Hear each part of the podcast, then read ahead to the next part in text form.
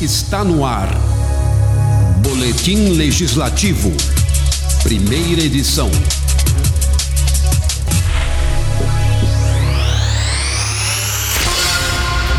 Olá, seja bem-vindo. Começa agora o Boletim Legislativo, primeira edição. Produção de Amanda Mendes e apresentação de Cláudia Jacob. E Rodrigo Alcântara com trabalhos técnicos de Weber Maganhato e Rafael Alves. Confira os destaques de hoje.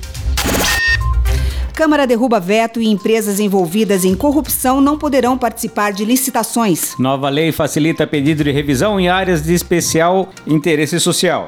Projeto propõe análise de impacto social para novos empreendimentos. Publicada a lei que prevê desconto do ISSQN para quem contrata pessoas em situação de rua. Lei orçamentária anual entra em primeira discussão com 239 emendas.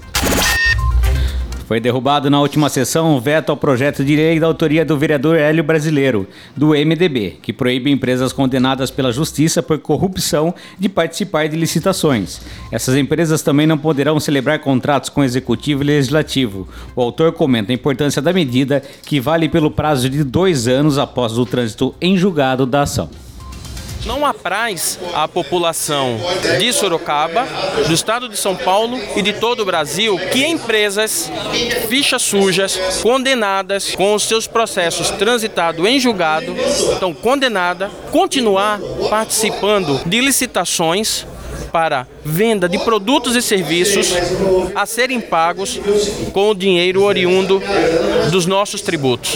Isso não se permite mais.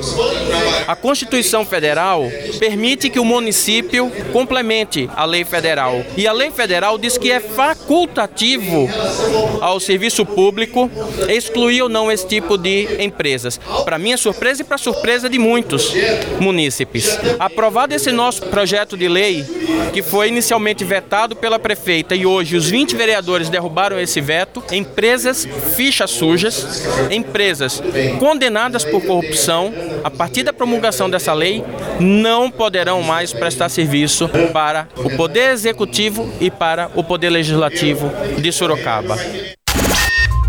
Foi publicada no Jornal do Município a Lei 12.115, de autoria do engenheiro Martinez, do PSDB, que pretende facilitar o pedido de revisão em áreas de especial interesse social. A partir da nova lei, para requerer a legalização de imóveis inseridos nessas áreas, o contribuinte deverá apresentar apenas carnê de IPTU, documento pessoal e planta da área edificada com croqui do cadastro, chamado contorno. O croqui deverá estar assinado por um profissional responsável. O vereador João Donizete, do PSDB, quer que seja exigido um relatório de estudo de impacto social para a liberação de novos empreendimentos. O projeto de lei de sua autoria chegou a entrar na última sessão ordinária em primeira discussão, mas recebeu novas emendas e saiu de pauta. A ideia é que as obras considerem os impactos que serão gerados na comunidade local, como explica o autor. Na verdade, nós temos apresentado vários problemas aqui na cidade de Sorocaba com relação a empreendimentos que geram impactos sociais na cidade. O que são impactos sociais? É sobrecarga no atendimento de creche, de pré-escola, nas unidades básicas de saúde, no sistema viário. Então são empreendimentos comerciais, industriais e residenciais de grande potencial e que geram impacto na comunidade onde eles estão instalados e não ocorre nenhuma medida mitigatória.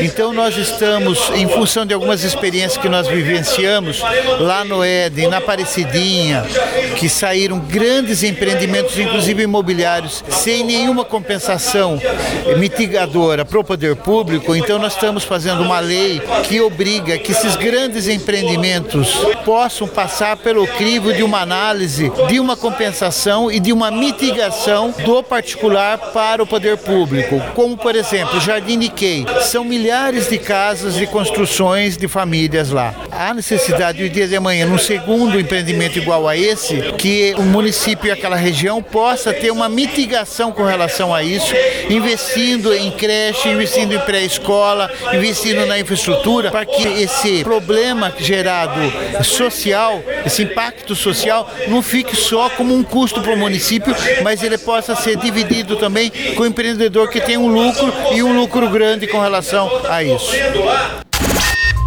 Foi publicada no Jornal do Município a lei que prevê desconto do ISSQN para quem contrata pessoas em vulnerabilidade social. Da autoria do vereador Hudson Pessini, do MDB, a Lei 12.113 prevê desconto de 5% a 50% no imposto para empresas e profissionais responsáveis pela distribuição de panfletos, jornais publicitários e cartazes. Segundo o autor, a intenção é incentivar o trabalho remunerado para pessoas em situação de rua.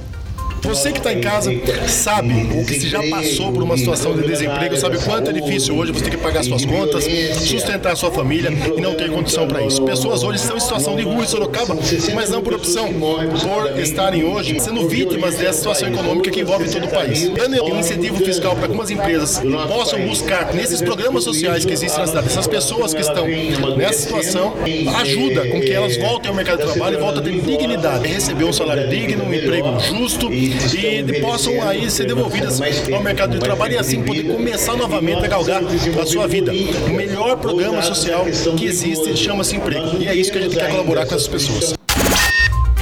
O projeto da lei orçamentária anual recebeu 239 emendas parlamentares em primeira discussão. Estimado em 3,336 bilhões, o orçamento do município de Sorocaba para o exercício de 2020 será votado nesta quinta-feira, 31 de outubro. Como prevê o regimento interno, a LOA é a única matéria em pauta. Após a primeira discussão, abre-se o período para os vereadores apresentarem emendas em segunda discussão. No dia 10 de dezembro, o projeto será votado em definitivo. E terminamos aqui o Boletim Legislativo primeira edição. Obrigado a você ouvinte que nos acompanhou pelo site da Câmara, pelas redes sociais, pelo aplicativo e pelo sistema de som interno aqui do Legislativo. Lembrando que agora também estamos nos podcasts pelo Spotify. E participe você também da Rádio Câmara. Envie sua mensagem para o e-mail radiocâmara@camarasorocaba.sp.gov.br. Você também pode deixar seu comentário na página do Legislativo no Facebook. Até a próxima edição. Até lá. Boletim Legislativo Rádio Câmara Sorocaba.